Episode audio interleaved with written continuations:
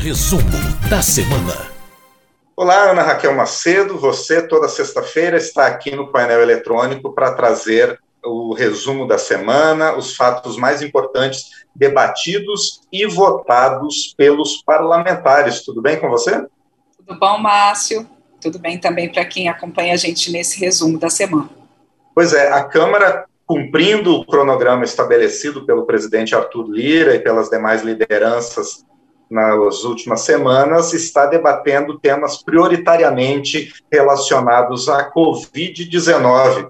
E isso aconteceu esta semana no plenário com a aprovação de uma matéria importante que tem por objetivo ampliar a oferta de vacinas no país a partir do trabalho da iniciativa privada. Como é que é isso, Ana Raquel? Isso mesmo, Márcio. Essa foi uma das. Foi a principal, eu diria, discussão do plenário da Câmara nessa semana, essa proposta que é, originalmente o texto dela é do deputado Hildo Rocha, do MDB do Maranhão, mas ela vem. Foi bastante discutida durante dois dias, porque ela modifica um projeto, uma lei que foi sancionada há cerca de um mês, Márcio. Aquela lei que a gente até tratou aqui no resumo da semana, uma lei é, com texto aprovado na Câmara e no Senado que previa, essa lei prevê a que está vigindo hoje, que a iniciativa privada ela pode participar desse esforço na aquisição de vacinas, mas que, pela lei atual, a iniciativa privada pode, nesse momento, enquanto os grupos prioritários não tiverem sido atendidos pelo Plano Nacional de Imunização, coordenado pelo Sistema Único de Saúde, o SUS, a iniciativa privada pode comprar doses de vacinas e doar totalmente ao SUS. E que só depois de atendidos esses grupos prioritários é que a iniciativa privada poderia, então, adquirir vacinas para a imunização de seus funcionários e colaboradores desde que doasse metade ao SUS. O que, que esse projeto aprovado pela Câmara nessa semana prevê de mudanças em relação a essa lei? essa proposta ela prevê que desde já a iniciativa privada pudesse adquirir vacinas para a imunização de seus funcionários, de seus colaboradores, associados, empregados. A, teria que, é, por essa proposta aprovada pelos deputados, uma proposta que ainda depende da avaliação dos senadores, mas por essa proposta, então, a iniciativa privada poderia adquirir essas vacinas, teria que doar metade dessas vacinas adquiridas, ainda teria que doar para o Sistema Único de Saúde, para a imunização ali do Plano Nacional de Imunização, mas não precisaria mais ter que atender a essa exigência de aguardar ou é, a imunização de todos que compõem os grupos prioritários para poder, então, imunizar os seus empregados, colaboradores e associados. Outra modificação dessa proposta em relação à lei atual é que ela prevê que essas vacinas a serem adquiridas pela iniciativa privada, elas é, podem ser vacinas tanto aprovadas pela Agência Nacional de Vigilância Sanitária, Anvisa, quanto por agências internacionais reconhecidas de renome. E outra questão também prevista nessa proposta é que a iniciativa privada, se ela, por exemplo, né, uma empresa ou um consórcio de empresas adquirir uma vacina de um laboratório que já tenha feito venda para o governo, para o Sistema Único de Saúde, esse laboratório ele deve atender primeiro essa compra do governo, essa compra do SUS, para depois atender a compra pela iniciativa privada. Essa proposta ficou dois dias em discussão na Câmara, Márcio, e ela não foi um consenso geral. Houve muita polêmica em relação a esse texto. A maioria dos deputados entendeu que sim, que a iniciativa privada poderia ter essa participação desde já na imunização de seus funcionários. E o principal argumento, seja do autor e do Rocha, da relatora, a deputada Celina Leão, do PP do Distrito Federal, e outros parlamentares favoráveis, a maioria, inclusive, dos deputados, era que a iniciativa privada, a é, empresários, a setores da iniciativa privada, que têm interesse em, desde já, imunizar os seus funcionários e ainda distribuir né, metade para o SUS, e que, então, o parlamento deveria contribuir nesse esforço de ampliar o máximo possível a possibilidade de imunização, e com isso, né, a deputada Celina Leão, a relatora, ela colocou muito em plenário que não seria um, uma proposta para beneficiar os empresários, mas os trabalhadores, e que aí essas empresas, então, imunizando os seus trabalhadores, os seus empregados, os seus colaboradores, associados, enfim, ela também estaria ali contribuindo para uma retomada econômica, porque aí os trabalhadores poderiam ter uma segurança um pouco maior para é, atividades presenciais, por exemplo, ou mesmo remotas, mas nesse momento grave da pandemia. Por outro lado, Márcio, os argumentos contrários, que também foram, é, principalmente da oposição em muitos, é que a, essa proposta ela poderia gerar um fura-fila de vacina, que empresários que e trabalhadores que às vezes não estariam ali nos grupos prioritários acabariam sendo a, a, vacinados antes dos grupos prioritários pelo SUS. A gente lembra que essa proposta ela prevê que dentro das empresas que adquirirem essas vacinas para os seus empregados, elas empresas vão ter que seguir a ordem de prioridades já colocada pelo Plano Nacional de Imunização entre como é que eles fariam essa distribuição né, de vacinas entre seus empregados. Mas, de toda forma, seria ali no, no, universo menor da empresa. E por isso os contrários dizem que essa proposta ela pode gerar um, um fura-fila de vacina, um corre-corre pela vacina, é, questionam também se nesse momento haveria vacinas disponíveis no mercado para essa aquisição pela iniciativa privada. Enfim, foi um, um, tema com bastante discussão, como eu disse, foram dois dias de discussão no plenário, mas a maioria dos deputados entendeu que sim, era possível, então, é, dar condições para ampliar a participação da iniciativa privada na aquisição de vacinas.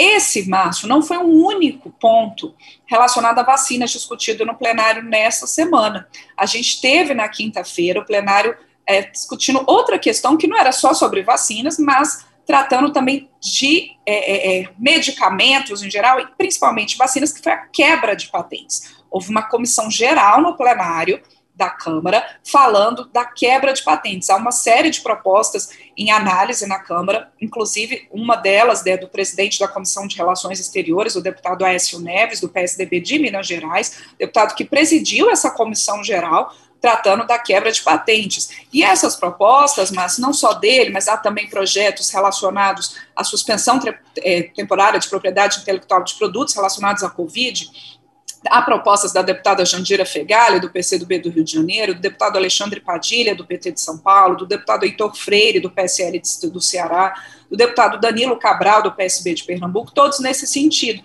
De, e a proposta do deputado Écio Neves é de uma flexibilização temporária, de quebra de patentes, né, uma flexibilização temporária das patentes para é, acelerar a imunização de Covid-19 tema também polêmico, se representantes do governo, na, no, nessa comissão geral né, do Ministério da Economia, do Ministério de Relações Exteriores, contrários, dizendo que isso, na avaliação deles, pode prejudicar a pesquisa científica, pode inclusive prejudicar os contratos da Fiocruz e do Butantan com os outros laboratórios que produzem vacinas e que têm esses acordos de transferência de tecnologia com a Fiocruz e o Butantan, mas os favoráveis colocando que a saúde pública tem que estar acima de interesses comerciais e que as empresas, de toda forma, apesar da flexibilização temporária de quebra de patentes, se for votada, aprovada, elas continuariam recebendo royalties por essas vacinas e que este é um momento em que é necessário que o mundo inteiro se mobilize para a vacinação em massa, para que a pandemia, ela então, possa chegar ao momento de controle, e que essa seria uma questão defendida e colocada em discussão por vários países no âmbito da Organização Mundial do Comércio, é, capitaneado principalmente ali por Índia, África do Sul. No momento, o governo brasileiro é contrário a essa posição, mas esse também é um tema com muita discussão e muitos parlamentares querendo, Márcio, que essa questão da flexibilização temporária das patentes, pra, seja para vacinas relacionadas à Covid, seja para medicamentos, que isso também seja colocado em votação no plenário da Câmara nas próximas semanas, nos próximos dias. Bom, e outro tema que o plenário discutiu, de passagem, foi a finalização da proposta que presta auxílio para o setor de eventos.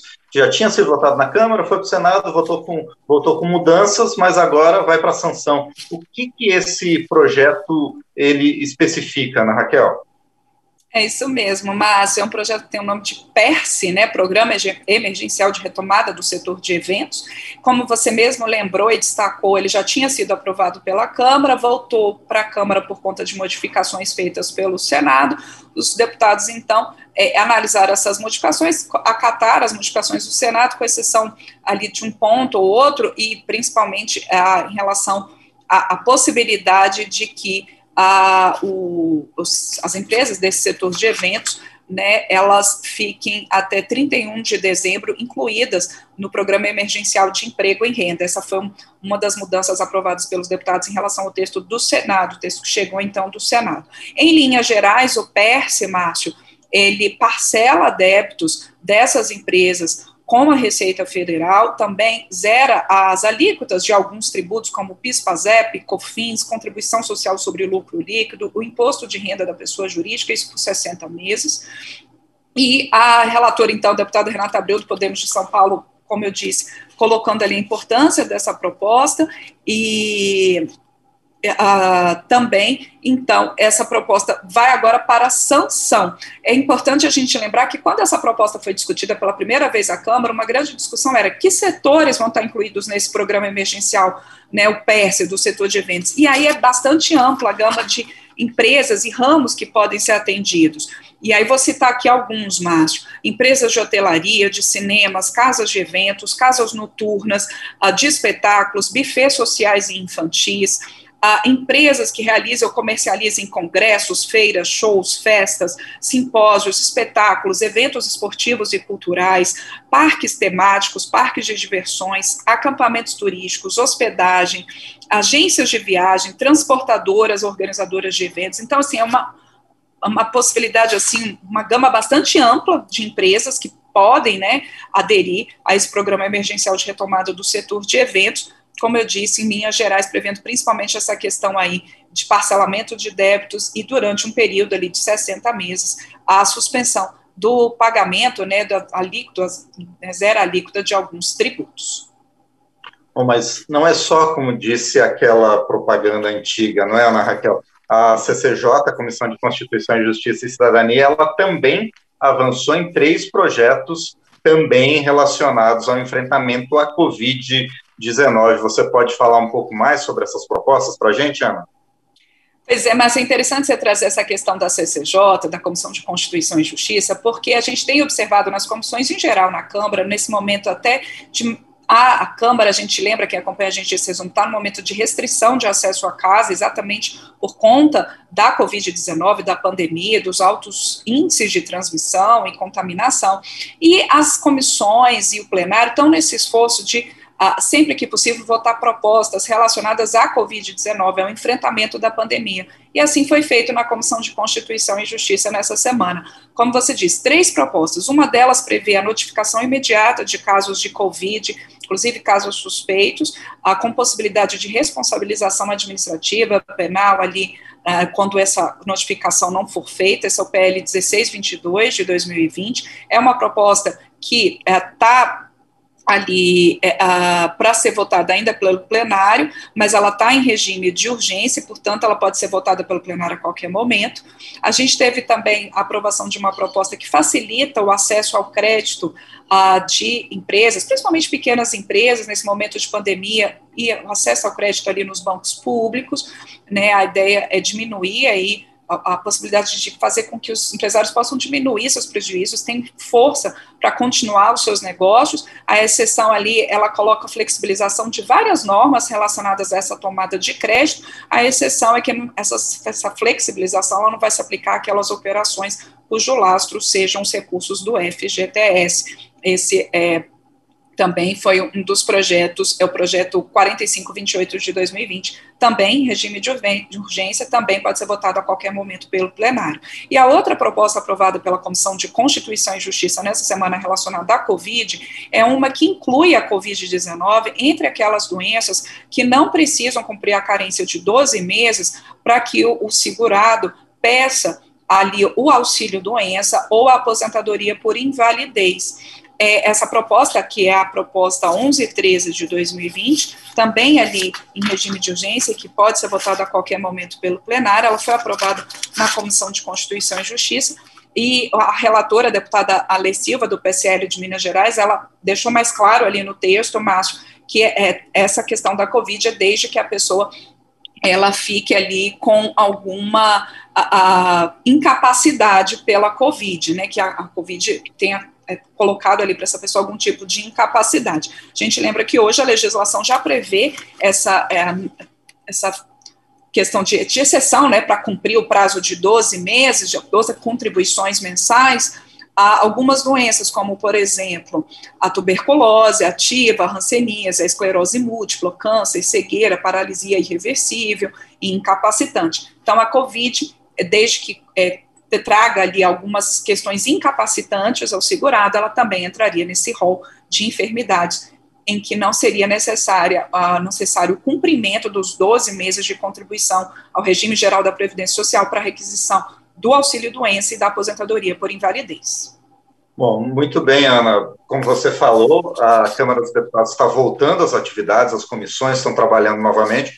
Tem muita coisa que, infelizmente, a gente não pode tratar, mas as comissões permanentes estão também realizando debates sobre a Covid, sobre outros temas de interesse da sociedade. Ao longo da semana a gente vai trazendo isso e hoje você trouxe o que de mais importante aconteceu no plenário e na CCJ da Câmara dos Deputados. Muito obrigado, Ana. Na próxima sexta a gente volta a se falar.